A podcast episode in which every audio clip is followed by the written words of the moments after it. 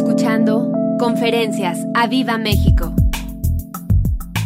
Y vamos a empezar esta noche, vamos a, aprovechar justamente esta época del año, este ya cierre del año para hablar eh, de este tema. Vamos a Romanos 15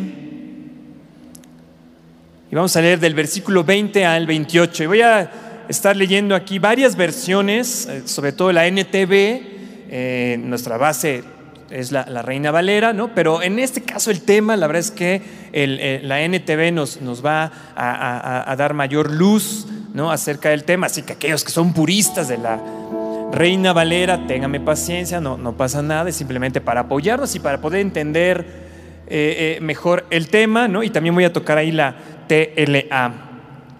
Pero bueno, vamos a empezar con la Reina Valera, Romanos 15, 20 al 28. Y dice así, está hablando Pablo, es una, es una carta precisamente que le escribe a la iglesia de Roma, y, bueno, es una, es una, carta eh, eh, hermosa, ¿no? Muchos dicen que es la carta más importante eh, de Pablo, ¿no? Y justamente es esta carta que le dirige a la iglesia en Roma, y dice así en el versículo 20, y de esta manera me esforcé a predicar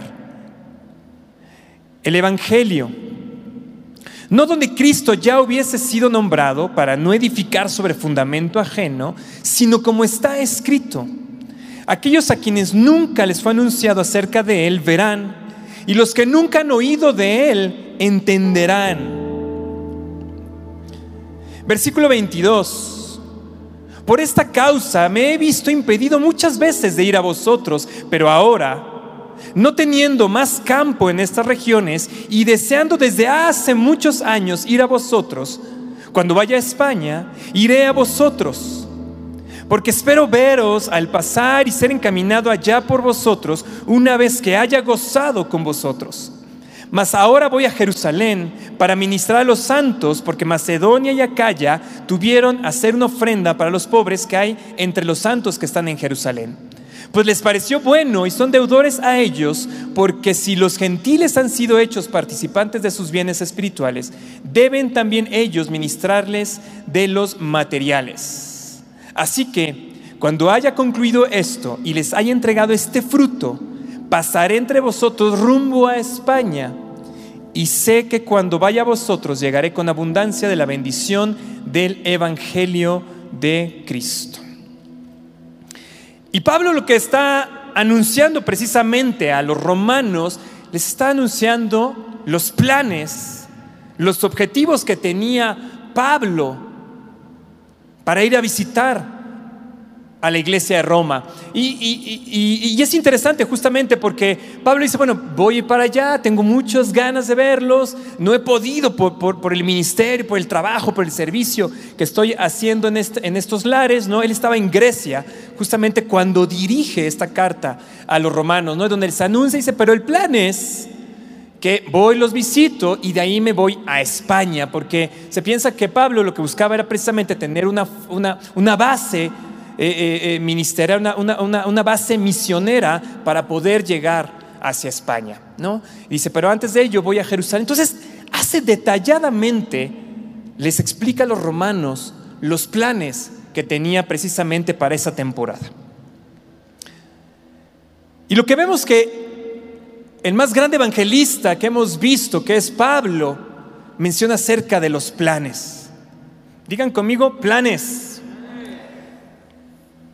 En Isaías 14, 26, vamos a ver quién más tiene planes. Y voy a leer la NTV. Isaías 14, 26 dice así, tengo un plan para toda la tierra. Está hablando el Señor y está aquí a través de Isaías diciendo, tengo un plan para toda la tierra. Entonces ya vimos que el más grande evangelista Pablo tiene planes y anuncia los planes, pero también el Señor a través de Isaías dice, hey, yo tengo un plan para toda la tierra. Digan conmigo planes. Y vemos que en la vida de Jesús Él constantemente iba anunciando cuáles son los objetivos, cuál es el plan que tenía, ¿no? Entonces dice, bueno, vamos a ir para allá, e iban, y después vamos acá y vamos a alimentar a tantos, y los alimentaba, vamos para allá a sanar, a orar por los enfermos, a liberar, ¿no? Y constantemente Jesús iba hablando acerca de los planes que tenía en su, en su ministerio. Y para muchos dicen, bueno, es que a lo mejor la, la muerte de Jesús no era parte del plan, pero por eso en Hechos capítulo 2, versículo 23. Y voy a leer también la NTV, la versión NTV, dice así, pero Dios sabía lo que iba a suceder y su plan determinado se llevó a cabo cuando Jesús fue traicionado. Todo era parte del plan, incluso la traición que le hacen a, Jesús, eh, eh, cuando lo aprenden, el sacrificio. Eh, Jesús era parte del plan. Y me, y me encanta porque aquí en Hechos 2.23 dice, hey, cuidado para aquellos que piensan que no era un plan, porque justamente era un plan determinado. Digan conmigo, plan determinado. Y entonces ya vimos que el Señor tiene planes para esta tierra, tiene planes para toda la creación. Jesús fue parte de ese plan y les digo, constantemente vemos en su ministerio que él iba anunciando los planes y hacia dónde se movía y le iba anunciando ahí a sus discípulos, ¿no? Lo que necesitaban saber y parte del plan. Y cuando vemos al evangelista más grande de estos tiempos, Pablo, anunciar sus planes, me dije, mmm, es importante los planes para nuestra vida cristiana. Los planes, que los planes no son más que objetivos, son, son cosas pendientes que tenemos que ir haciendo y justamente ir anunciando estos planes. Me di cuenta entonces que la planeación es algo la creación de planes, la planeación, es una disciplina, es una práctica y puedo decir incluso que es un arma espiritual que creo que de repente los cristianos nos olvidamos de ella. Y les digo, viene a colación porque justamente diciembre es el año, e, e, es el mes en que termina el año, ¿no? Y entonces empiezan eh, todas las empresas, ¿no? Empiezan, nosotros, por ejemplo, ahorita eh, donde trabajo justamente, hoy ya empieza el plan del próximo año, ¿no? Y hay que hacer el plan de lo que viene. Y bueno, y ahora con la, eh, la nueva realidad, de la nueva realidad y todo este tipo de cosas, ¿no? De que regresamos ya de la pandemia, pues hay muchos cambios que hacer, hay mucha planeación que hacer. Y vemos que el mundo ha tomado toda esta parte de la creación de objetivos, la creación de planes, ¿no? Y, tienes gurús ahí que venden sus cursos carísimos, libros completos, metodologías súper complejas, eh, software especializado en la creación de planes, en el seguimiento a planes, ¿no? Y entonces parecería que este, este, este asunto de los objetivos, de los planes, es algo que el mundo ha desarrollado. Pero como hemos visto, esta parte de los planes, de los objetivos, es algo espiritual. Es una práctica y es una disciplina que nosotros como cristianos debemos de ejercer. Y si se nos ha olvidado, ha olvidado hacer planes, es momento de que regresemos a hacer planes. De que regresemos a hacer objetivos para nuestra vida. Y vamos a ver en un momento por qué son importantes estos planes. Muchos años de mi vida me dediqué justamente a, la parte de administración de proyectos y, parte de este asunto era justamente cómo hacer planes, cómo hacer objetivos, hacer tiempos, ¿no? Y, yo muchos años trabajé para empresas que trabajaban a su vez para Pemex, ¿no? Que trabajábamos para Pemex, ¿no? Y todo el mundo sabíamos que ninguno de sus planes se iba a cumplir. Ya sabíamos que y, aparte era un software especializado, lo tenías que presentar, lo tenían que aprobar y todo mundo. Y pasabas meses haciendo planeación y ya sabíamos que de todos modos no se iba a cumplir. Pero eran importantes los planes, ¿no? Bueno, vemos justamente que la vida cristiana son importantísimos los planes. Dice, eh, eh, eh, dice justamente la palabra, hay un plan determinado. El Señor tiene un plan para toda la creación. Yo te diría, ¿qué plan tienes? ¿Qué plan tenemos para la siguiente temporada de nuestra vida? Los planes son importantes. Vamos a ir viendo, les voy a dar un fundamento precisamente para que vean, ah, es cierto que estos planes es importante y a lo mejor hemos dejado esta práctica espiritual a un lado y es importante hoy retomarla porque el Señor quiere bendecir nuestros planes. Y vamos a llegar a esa parte, pero déjame ir poniendo ahí un fundamento antes. Vamos a Job, versículo 6, perdón, capítulo 6, versículo 11. Y fíjense lo que dice Job. Justamente ya estamos aquí cuando ya sucede esta, esta gran tragedia a Job, donde pierde todo, ¿no? Y donde ya está haciendo ahí su exposición frente a sus amigos, frente al Señor. Y vean lo que él dice en, el, en el capítulo 6, versículo 11. Dice, ¿cuál es mi fuerza para esperar aún? ¿Y cuál mi fin para que tenga aún paciencia? En una versión que encontré, la versión de la palabra, así hay una versión que se llama la palabra, tradujeron esta parte así, de Job 6:11. Dice, ¿me quedan fuerzas para esperar? ¿O tengo una meta que me impulsa a seguir? En medio de la tragedia, lo que le pasó a Job y en medio de su oración, puedo decir que incluso en medio de su reclamo, ahí el Señor él dice, hey, no tengo una meta ya que me impulse a seguir. Lo primero que nos dan los planes, lo primero que nos dan las metas, los objetivos, es precisamente las fuerzas para esperar y una meta para que nos impulse a seguir. Hemos estado aprendiendo en las mañanas acerca de esperar. Y muchas veces nosotros no tenemos que esperar porque no tenemos una meta, no tenemos un objetivo concreto, por lo tanto no tenemos nada que esperar. Pero Job dice, tampoco tengo una meta que me impulse a seguir. Muchas veces la razón de, la depresión, de la ansiedad de la gente, de esta falta de, es que no, no tengo que seguir, es precisamente porque no tienes una meta que te impulse a seguir. Los objetivos, las metas, los planes para nuestra vida precisamente nos dan la fuerza para esperar y el impulso para seguir.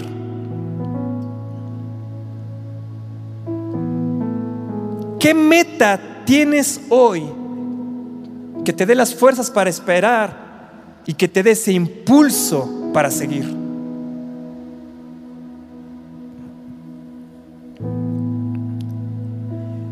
Víctor Frank, creador de una importantísima teoría dentro de la psiquiatría, psicología, Víctor Frank, un austriaco judío, que es llevado a los campos de concentración. Y Víctor Frank, ya, eh, ya siendo un, psiquiatra, un psicólogo renombrado, va a los campos de concentración, obviamente, por ser judío. Y él logra escribir, porque él es rescatado, justamente rescatado en el 45 de los campos de concentración, y después escribe su experiencia de lo que había vivido en los campos de concentración. Y es un libro, es, es un, es, un, es un super libro, es, es un muy buen libro, ¿no? Que se llama precisamente El hombre en busca de un sentido. Víctor Frank en este libro dice, relata que en el campo de concentración, él observó que el prisionero que perdía su fe en el futuro, en su futuro, ya estaba condenado.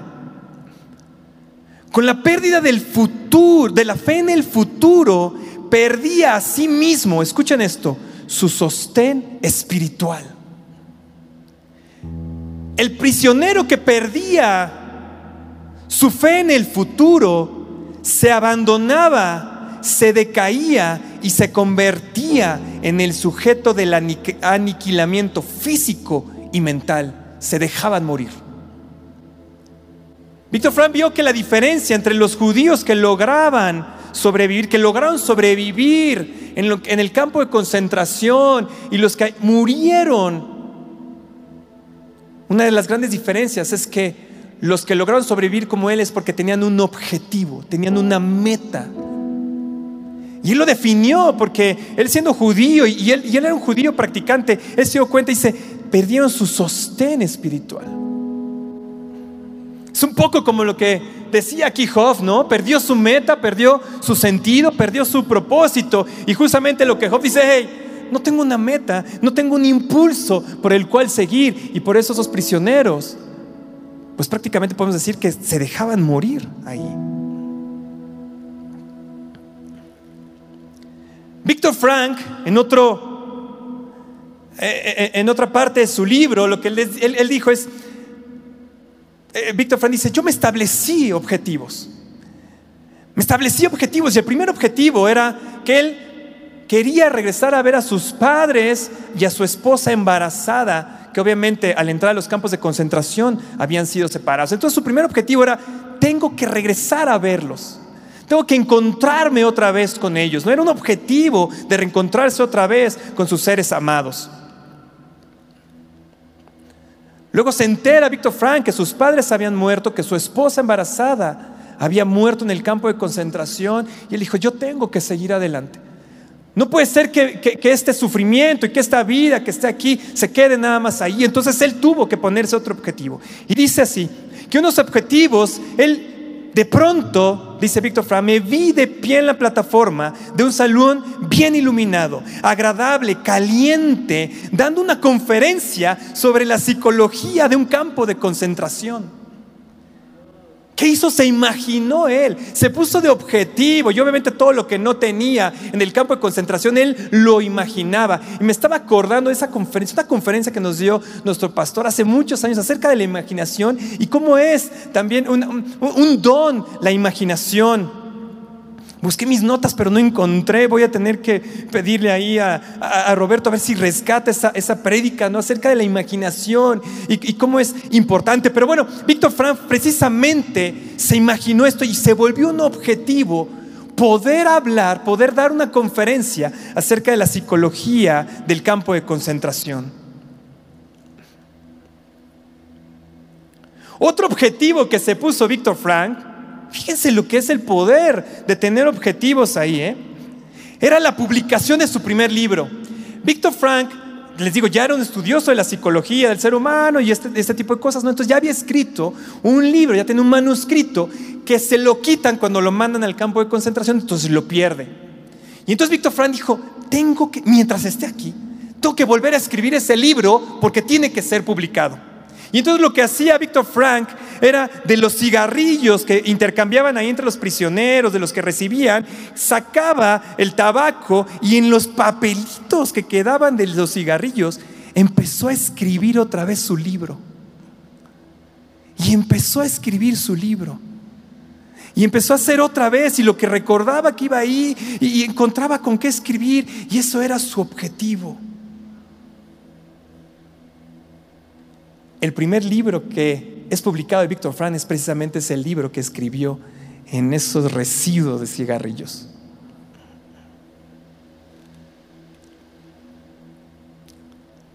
¿Qué meta tenemos hoy que nos dé fuerzas para esperar y que nos dé un impulso para seguir?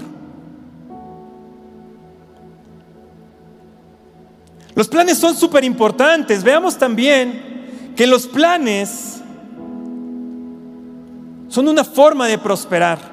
Y vayan conmigo a Proverbios, capítulo, capítulo 21, versículo 5.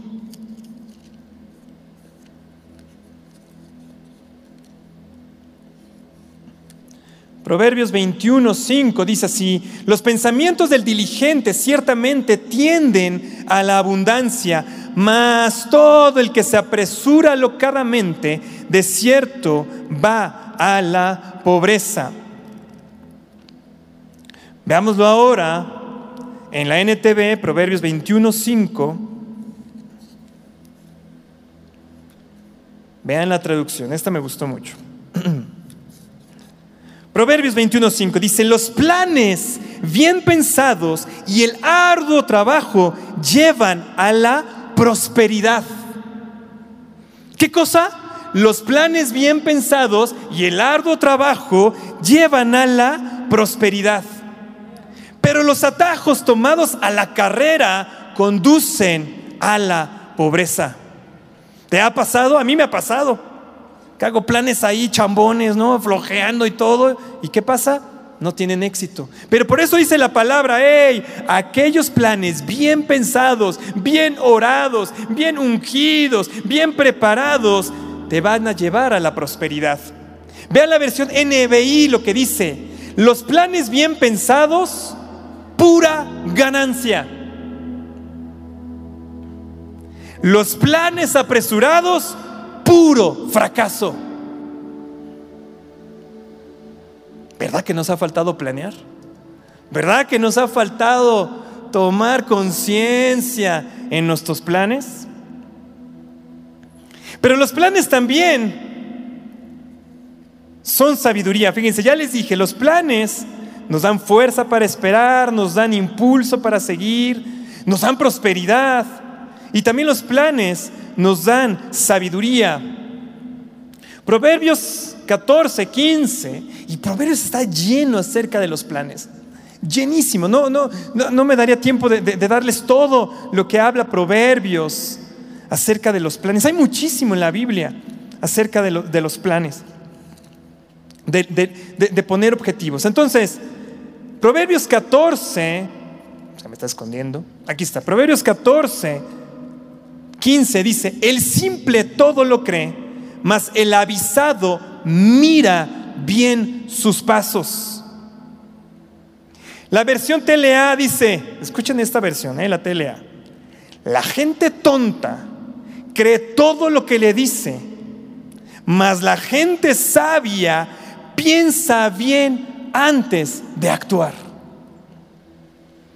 Los planes bien pensados, bien orados, a conciencia, te dan sabiduría, prosperidad, fuerza para esperar, impulso para seguir. Ay Señor, que nos ayude a hacer planes. Es una práctica espiritual, les digo, es un arma, incluso yo creo, espiritual. Y la importancia de los planes, pero no los planes apresurados, porque precisamente la Biblia aquí hace una división, dice, si te apresuras, no tiene consejo, haces ahí al y se va, ¿hacia dónde vas? Hacia el fracaso. Pero cuando tomas tiempo, cuando no te distraes, cuando escribes ahí tus planes y los vienes a orar y estás ahí, pides consejo, entonces esos planes van a ser de prosperidad. Ahora, ¿por qué entonces los cristianos no planeamos? ¿Por qué? Pregúntenme, ¿por qué? Ahorita les digo.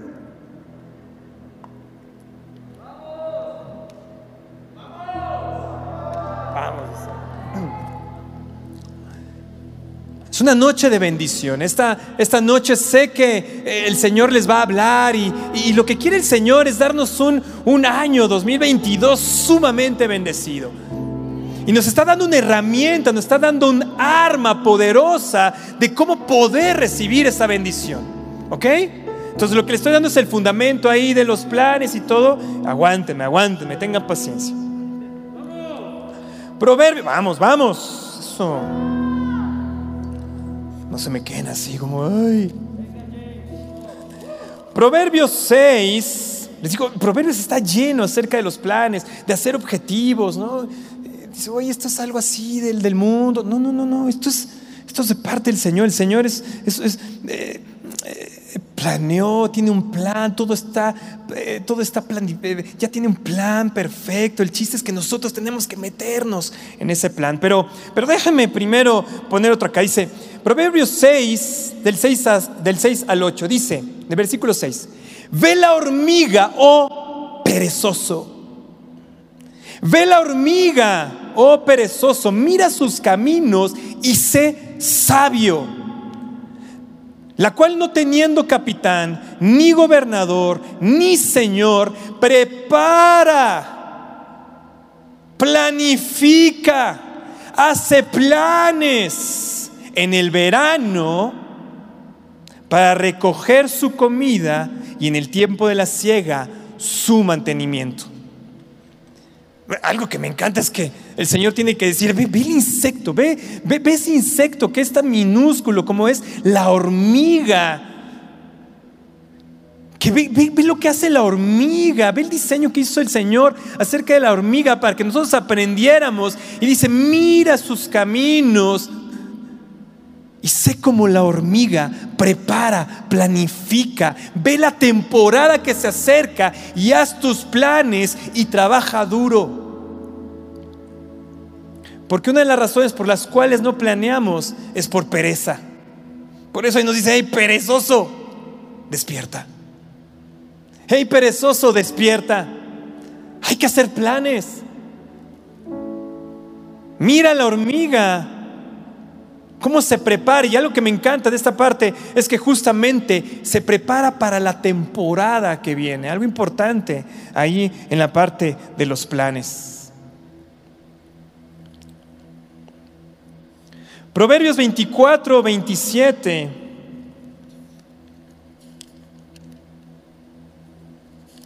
Dice así. Mucha palabra el día de hoy, muchos proverbios.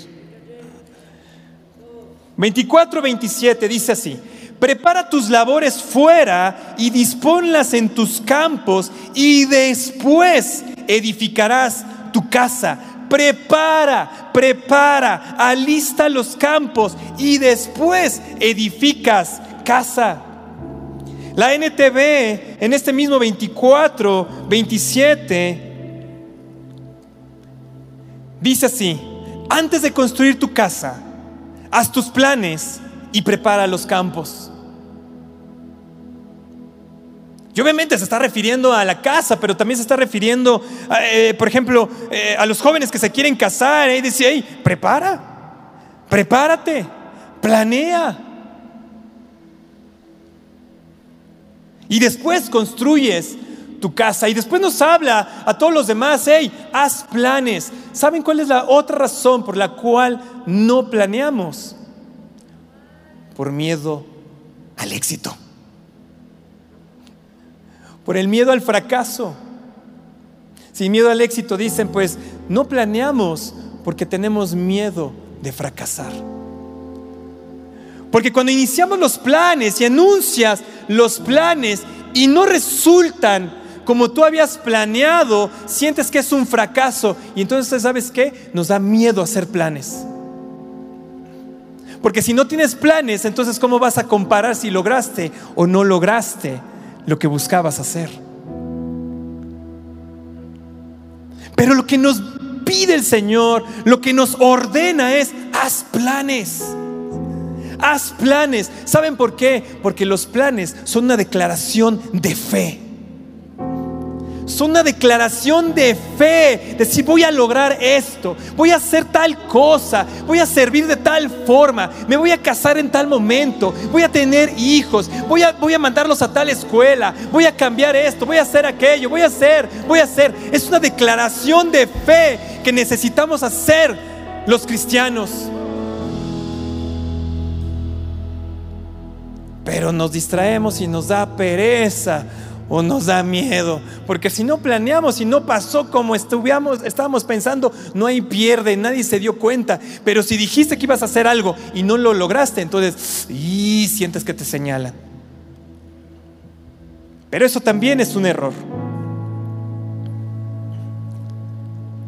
Se necesita fe para planear y confiar que el Señor prosperará tus planes. Se necesita fe para planear, para establecer objetivos y confiar que el Señor va a prosperar nuestros planes. Sacerdotes de hogar, esposos, es nuestra responsabilidad como líderes de la casa hacer esos planes. Nuestras esposas están esperando que nosotros lleguemos y digamos, mira, este es el plan, eso es lo que va a ser, eso es lo que Dios me habló, eso es lo que Dios nos impulsa a hacer.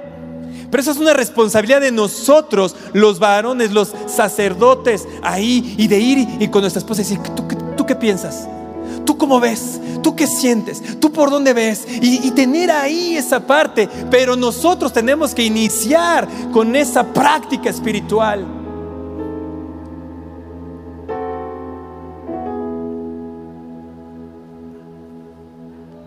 Como padres tenemos que decirle a nuestros hijos y planear, vamos a hacer esto, vengan acá, otra vez, el Señor me habló, fíjense que estoy, he estado orando y tengo esta dirección por parte del Señor y entusiasmarlos y ver tus hijos que el Señor te está guiando, que estableces objetivos y que los logras. Es una responsabilidad de los sacerdotes del hogar. ¿Cómo vamos? ¿Bien? ¿Sí, vamos así o? Los veo así todos así como que, ay. Me hubiera quedado viendo el fútbol. Me hubiera quedado viendo ahí. Filipenses, capítulo 3, versículo 12. Y con esto acabo mi introducción.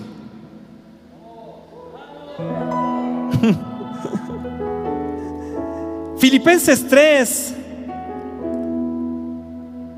versículo 12. Y esto es algo que hemos escuchado. Justamente Pablo otra vez hablando aquí dice así.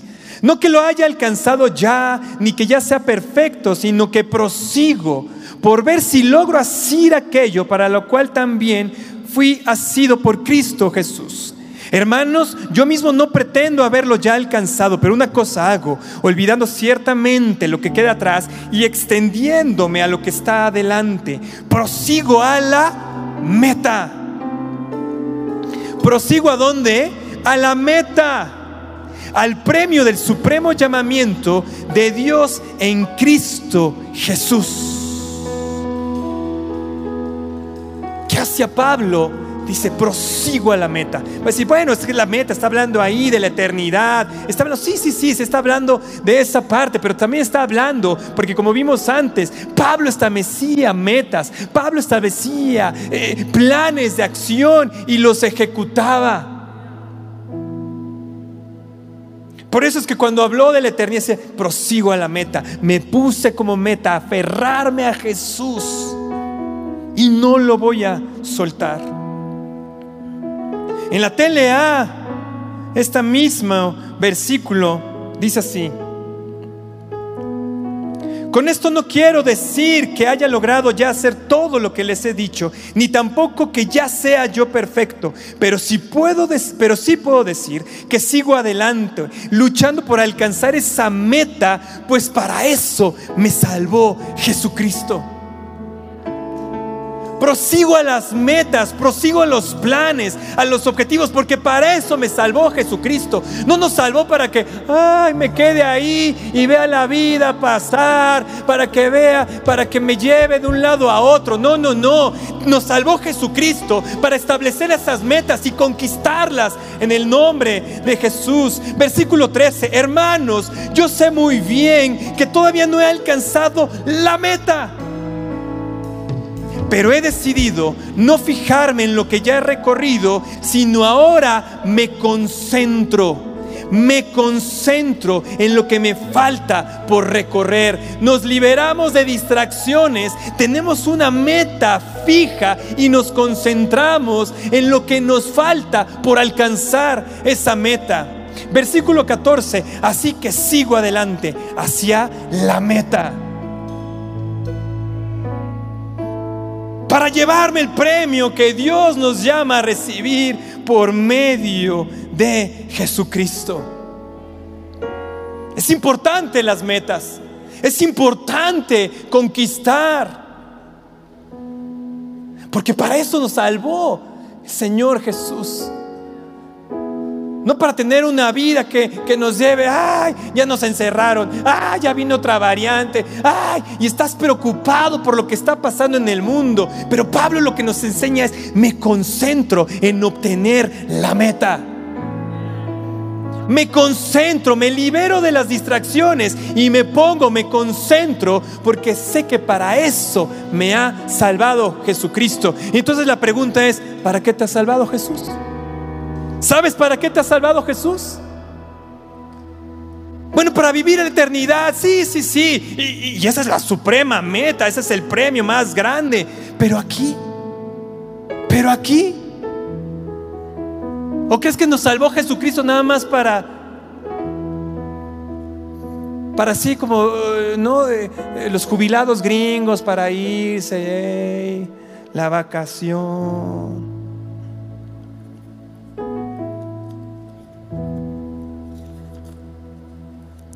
Vamos. Eh, gracias, gracias. Gracias este, por su apoyo. Dale un aplauso a Jesús. Y fíjense lo que voy a agregar ahora, bueno, lo que agrega Pablo en Filipenses 3.15, lo voy a leer porque ya se me está ahí acabando el tiempo, pero Filipenses 3.15 en la NTV dice así, obviamente está hablando, voy a leer desde el 14 para entrar en contexto, dice, avanzo hasta llegar al final de la carrera para recibir el premio celestial al cual Dios nos llama por medio de Jesús. Versículo 15. Que todos los que son espiritualmente maduros estén de acuerdo en estas cosas. Si ustedes difieren en algún punto, estoy seguro de que Dios se los hará entender, pero debemos aferrarnos al avance que ya hemos logrado. ¿Sabes para qué sirven las metas? Para que seas maduro espiritualmente. Sin metas no podemos madurar espiritualmente. Porque lo que busca el Señor es que nosotros maduremos espiritualmente. Es decir, hacernos gente de carácter. Y es a través de las metas y trabajar por esas metas que el Señor va a ir madurándonos espiritualmente, que va a ir formando carácter en nuestras vidas.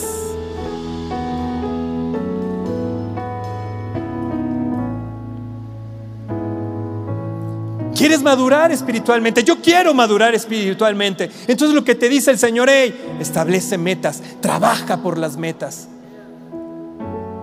Ponte objetivos, que yo estoy contigo y te ayudaré a conquistarlas. La madurez espiritual requiere carácter y esta parte, hoy la oraba, eh, eh, eh, nuestro, nuestro pastor lo, oraba en la mañana, el coach, dice es que tenemos, nos pasamos demasiado tiempo buscando en el tener en lugar del ser. Y vean las metas que tenemos. Y todo esto viene a colación justamente porque hemos sido convocados el 2 de enero es 2 de enero? Sí, ¿verdad? Sí es 2 de enero. A nuestra primera reunión del año, donde traemos nuestras primicias, que es una ofrenda, nuestra primera ofrenda del año. Pero ¿saben que también tenemos que traer nuestros planes para el año? Porque si no, después dice, dicen nuestros pastores, hey, oren, vamos a orar, qué necesidad. Y tú, ah, pues lloro por lloro porque Dios me bendiga.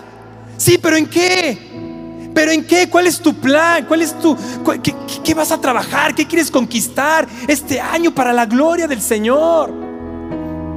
Tenemos un mes, porque es justo hoy es 3 de diciembre, tenemos un mes para poder establecer planes, para poder paz, para ahí en familia reunirte, decir, ¿cuál va a ser nuestro plan? ¿Qué vamos a hacer este año para el Señor? ¿Cuál va a ser nuestro plan? ¿Qué objetivos? ¿Qué cosas nos qué, qué cosas queremos conquistar? Y para darse cuenta, como decía el coach en la mañana, cuántas de nuestras metas son para tener y no para ser. Quiero esto, quiero esto, quiero esto, quiero esto, quiero esto. Quiero tener, tener, tener, tener. Lo importante es cómo vamos a crecer en carácter para ser, para ser un mejor adorador, para ser un mejor, un mejor padre, un mejor esposo, para ser un mejor servidor del Señor, para ser un mejor congregante. Esa es la diferencia entre un hombre, una mujer madura espiritualmente, vean las metas y ustedes verán si son o no son espirituales. Bueno, ahora sí ya acabé mi introducción.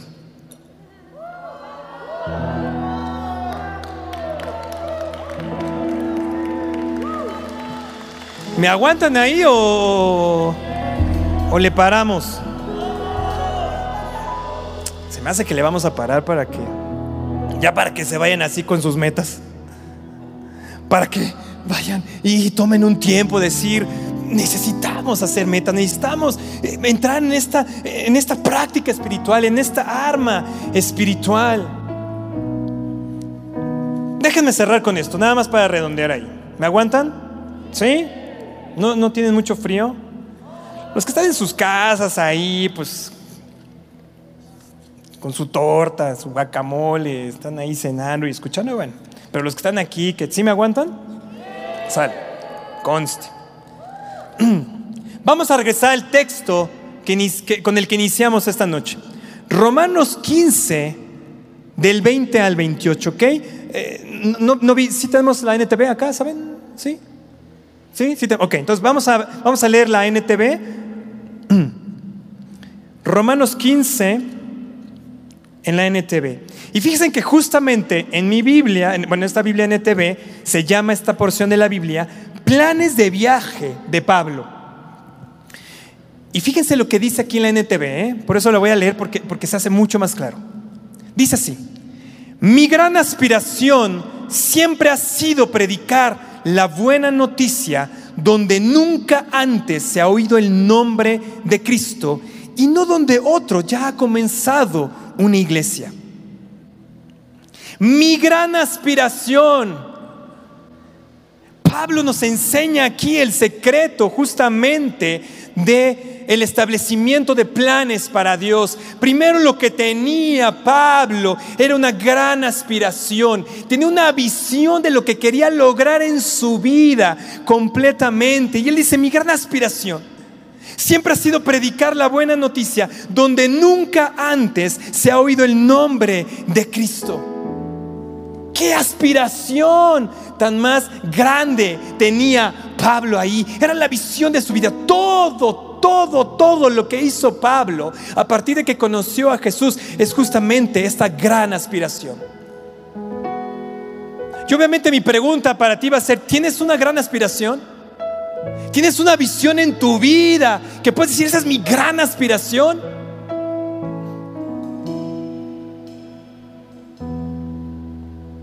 Nuestros pastores nos las han dado. Nuestros pastores nos las han dado. Hemos tenido una gran aspiración, nos han dado una visión de trabajar por un gran avivamiento en nuestra nación y que de aquí corra hacia otras naciones. El problema es que no hacemos nuestra esa aspiración. El problema es que no es nuestra esa aspiración. bueno, es que esa es la visión de la iglesia, es la visión de los pastores. No, es nuestra, esa debe ser nuestra gran aspiración en nuestra vida. Dice, bueno, es que Pablo, eh, él tenía, porque bueno, eh, pues, pues, es Pablo, es el gran evangelista, trabajaba de tiempo completo ahí. ¿Sabes cómo inicia esta carta de los romanos Pablo diciendo, Pablo, esclavo del Señor Jesús? Antes que nada, nosotros somos esclavos del Señor Jesús y esa debe ser nuestra gran aspiración. Versículo 21 He seguido, dice Pablo, he seguido el plan que mencionan las escrituras. He seguido el plan que mencionan las escrituras. Necesitamos leer la palabra. Necesitamos consumirnos las palabras porque ahí es donde el Señor revela sus planes para nuestra vida. Él dice, he seguido el plan que mencionan las escrituras, donde dice, los que nunca se enteraron de Él verán y los que nunca oyeron de Él entenderán de dónde vino precisamente de las escrituras. ¿Quieres saber el plan de Dios para tu vida en la siguiente temporada? Lee las escrituras escudriña las escrituras. Demándalo así como Pablo lo hizo. Y es tu gran aspiración. Versículo 22. De hecho, mi visita a ustedes se demoró tanto precisamente porque estuve predicando en esos lugares. ¿Qué estaba haciendo Pablo? predicando, sirviendo al Señor. Jóvenes que están sirviendo aquí. Mientras sirven, el Señor les está hablando su plan. Mientras están sirviendo aquí, digo jóvenes porque hoy están sirviendo prácticamente puros jóvenes, pero mientras sirves al Señor, el Señor te revela sus planes. En tu casa, sentado ahí. El que tenga oídos, oiga.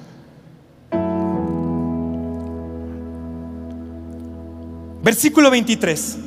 Ahora que terminé mi trabajo en estas regiones y después, escucha, de todos estos años de larga espera, después de tantos años, después de tanto tiempo de qué? De espera. El problema es que ponemos, nos ponemos objetivos tan pequeños delante del Señor y los queremos rápido. Entonces son chiquitos, son pequeños y los queremos rápido y no nos gusta esperar. Pero cuando tienes una visión grande, cuando te alineas a los deseos del Señor, cuando te alineas justamente a esa gran aspiración, entonces puedes esperar largos años como esperó Pablo.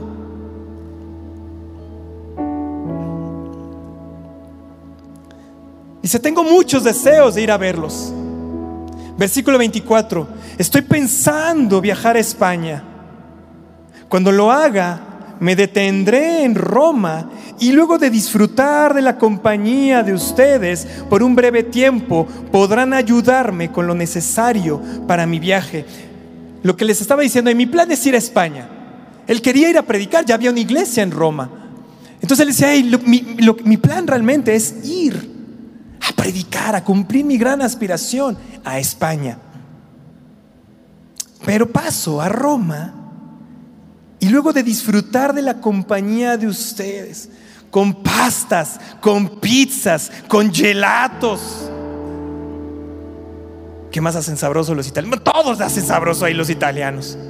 Y de disfrutar de estar con ustedes ahí en Roma. Fíjese, Pablo incluso hasta las vacaciones estaba pensando porque voy a disfrutar con ustedes. Después de todo ello, un breve tiempo, tampoco es que quiera vacacionar, no estaba diciendo Pablo que se iba, a a retirar ahí en Roma solamente para comer pizzas y pastas, ¿no? Y engordarse ahí nada más. Lo que sea, un breve tiempo, vacaciono, disfruto con ustedes. Iba también a, quería él también ahí hacer ciertos cortes de cabeza, porque estaba ahí la iglesia de los romanos ahí, tenía, necesitaba cierto ajuste, ¿no? Dice, pero después de eso, de disfrutar, de pasar un tiempo con ustedes, voy a ir con España y espero que ustedes me ayuden con lo necesario para mi viaje.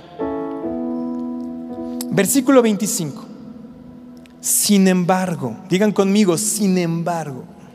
Escuchen esto, ¿eh? Vean, es que esto está tremendo. Yo cuando estaba ahí eh, estudiándolo, meditándolo, dije, no, no, no.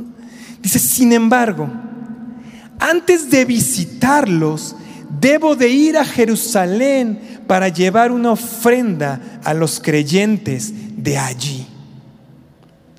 Pablo estaba en Grecia, quería ir a Roma. ¿Sí? ¿Se ubica en el mapa europeo? ¿No? Grecia quería ir a Roma para ir a España, pero toma una desviación de unos cuantos miles de kilómetros hacia Jerusalén para llevar una ofrenda a los creyentes, a la iglesia de Jerusalén. Obediencia, Pablo. Obediencia, Pablo. ¿Quieres que los planes, quieres que tus planes para tu vida sean prosperados? Necesitamos ser obedientes. Uy, el Laudes está re lejos. No voy porque está re lejos. Porque es un montón de tiempo de tráfico de gasolina. No, hombre, está re lejos.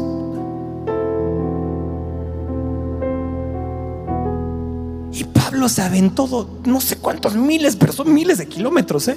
para ir a Jerusalén y después querer regresar a Roma.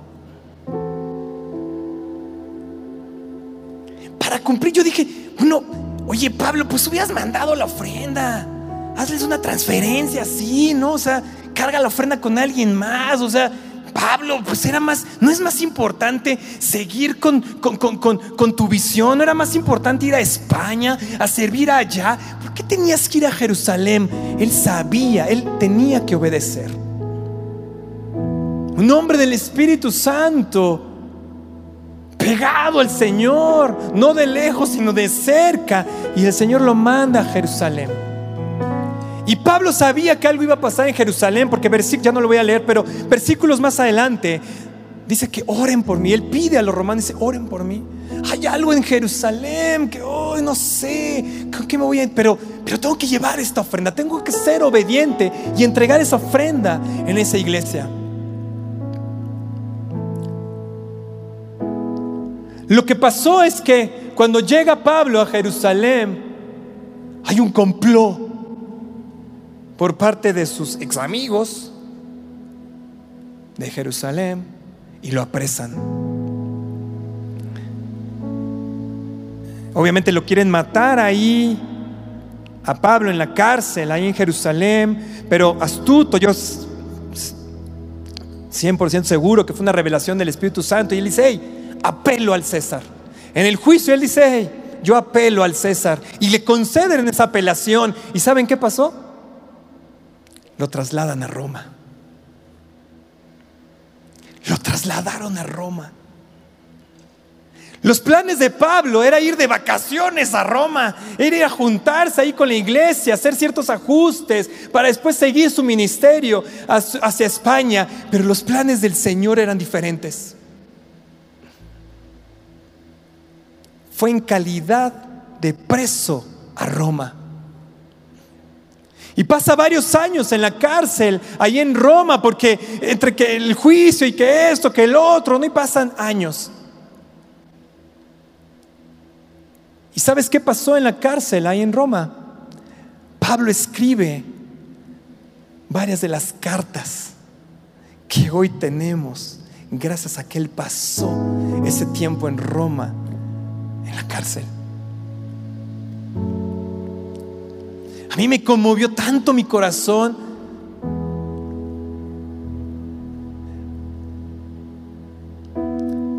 Porque es lo que nos pide el Señor. Estar dispuestos a los cambios en sus planes. Nosotros tenemos ciertos planes y no te lo mueva tantito el Señor porque, ay Señor, ¿por qué me has abandonado? Y hacemos un drama por, por un cambio que te hace el Señor, porque te cierra una puerta y, y tú te tiras, dice Mariano, ahí en el agüita Bonafón, te haces tu charco ahí. Pero vean a Pablo, sabiendo que él hizo planes, que el Señor se los movió y en lugar de ir de vacaciones a Roma, ahora iba preso.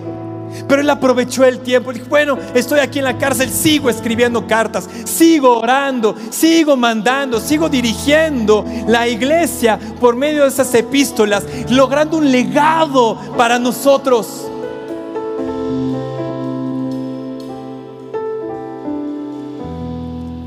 Y todo comenzó porque Pablo hizo planes de ir a España. Pablo muere no se sabe si logra Pablo ir a, España, porque ahí hay ciertas teorías en la historia, pero Pablo muere en Roma. Es condenado a muerte y una muerte violenta y Pablo muere ahí. El Señor utilizó los planes de Pablo, el objetivo, ese deseo ardiente que tenía por cumplir su llamado el Señor transformó ese plan. No a las vacaciones y al disfrute que querías tener Pablo en Roma. Lo transformó en una estancia en la cárcel durante varios años y una muerte violenta. Pero el Señor le concedió a Pablo la mejor vacación. Estar en la gloria con el Señor Jesús. Y aunque Él no nos haya conocido nosotros, hoy nosotros le podemos conocer y conocer su legado. Es tan importante, padres, que hagamos planes y que llevemos a nuestros hijos a aprender a hacer planes, porque es parte del legado que queremos, que tenemos que dejarle a nuestros hijos. Saber qué es lo que quiere el Señor para nuestra vida y que cuando el Señor nos cambie los planes, decirle a nuestros hijos, a nuestra esposa, no te preocupes, los planes del Señor son perfectos, todo es para bien porque le amamos. Él está utilizando los planes, Él está utilizando la fe inicial, porque ¿sabe qué es lo que hacemos con nuestros primeros objetivos? Damos ese paso de fe. Y el Señor toma esa fe y dice, ¡pum!, la transforma, te catapulta. Y lo que para ti parece una desgracia total, va a ser para el Señor la mayor bendición y lo verán tus generaciones.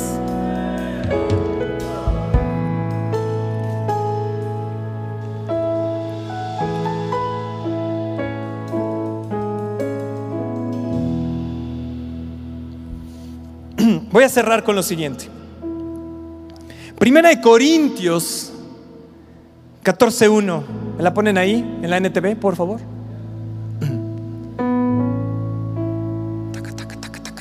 Ahí está. Que el amor sea su meta más alta. Que el amor sea su meta más alta. Que en este año que comenzamos 2022, el amor a Cristo sea nuestra meta más alta. Esposos, que nuestra meta más alta sea el amor a nuestra esposa, a nuestros hijos. Que la meta más alta sea el amor por nuestra iglesia.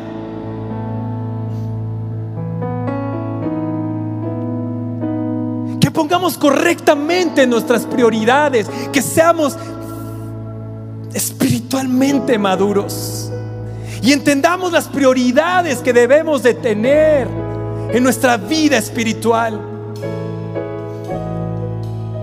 Muchos de nosotros no necesitamos hacer planes de ir a un viaje misionero al otro lado del mundo y desviarnos miles de kilómetros para regresar. Lo que necesitamos es regresar a una vida espiritual básica. Necesitamos poner en prioridad la oración. Darte cuenta que te está distrayendo y eliminarlo ser fiel a nuestros diezmos y a nuestras ofrendas. Vaya, venir a la reunión. ¿En qué parte de tu vida espiritual necesitas hacer un plan?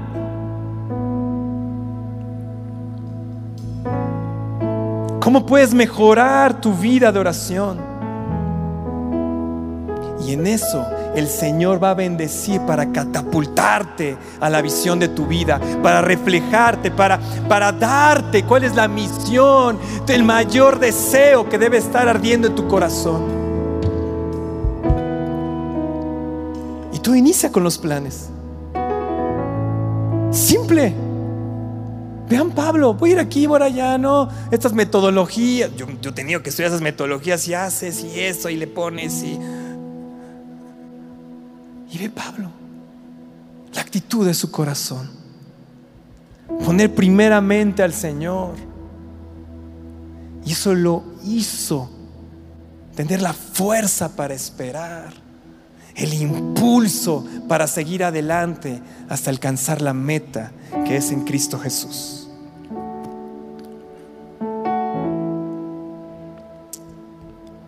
Los que están aquí, si quieren, pónganse de pie. Vamos a orar para cerrar esta noche. Los que están en casa también ahí, espero que el Señor nos habló. Tenemos un mes para preparar nuestros planes y poder venir el 2 de enero y presentárselos al Señor. Decir, Señor, utilízalos. Aquí está mi paso de fe. Aquí está, Señor. Aquí están mis planes. Señor, úsalos. Aquí está mi paso de fe. Sin miedo al éxito, como dicen. Sin temor a fracasar. Y si veo que hay alguna desviación, no importa, Señor. Yo sé que eres tú detrás. moviéndome, impulsándome hacia algo mejor. Padre, te pido, Señor, que nos bendigas esta noche. Señor, que nos reveles tus planes, Señor, para nuestras vidas, Dios. Que podamos entender, Señor, cuál es, cuál es el objetivo para nuestra siguiente temporada, así como la hormiga, Señor. Vamos a escuchar dirección el 2 de enero por parte de nuestros pastores, pues que se haga rema en nuestro corazón. Que esa palabra ser la nuestra, Señor, y juntamente con nuestros planes, Señor, tenerlas ahí, atesorarlas, Señor, porque sabemos que eso tú nos vas a bendecir. Sabemos, Señor, que el 2022 va a ser un año súper mega bendecido, Señor. Que vamos a ver cosas, Señor, que nunca antes hemos visto que vamos a lograr conquistas, Señor, que, habíamos tardado años en conquistar, Señor. Objetivos que, no se habían logrado, Señor, pero porque teníamos eh, las prioridades volteadas, Señor. Hoy entendemos, Señor, y regresaremos a, leer estos versículos de Pablo, Señor, constantemente hasta que tú nos reveles, Señor, porque queremos ser maduros espiritualmente.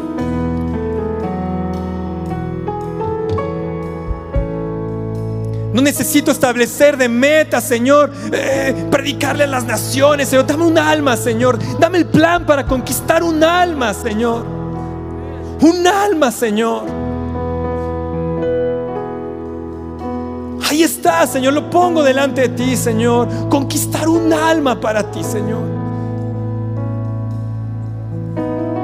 Mover mi vida espiritual. Cambiar mis prioridades, Señor. Entender, Señor, que eso es lo que mueve también tu bendición, Señor. Que eso conmueve tu corazón, Señor. Poner mi pecho, Señor, mi muslo cada mañana en ese altar, Señor. No para tener más cosas, sino para ser, para estar más cerca de ti, Señor. Para ser un mejor servidor tuyo, Señor. Un mejor hijo tuyo, Señor quiero ser, no tener, Señor, porque las posesiones no me las voy a llevar al cielo, Señor. Tú no me vas a dar corona, Señor, porque compré esto, tuve aquello, Señor. Sino por lo que haya hecho para ti, por lo que haya en mi carácter, Señor.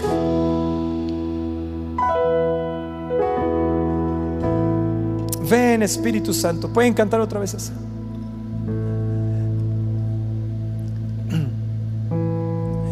Y ahí que el Señor nos mueva mientras están cantando y te haga ver ahí qué, qué planes tienes que cambiar, qué objetivos, o que te revele cosas. Ay, me reveló cosas que estuve estudiando esto y hacer planes y dije, va por ti, Señor, va por ti, Señor, va por ti. Espera nuestra próxima emisión de Conferencias. ¡A Viva México!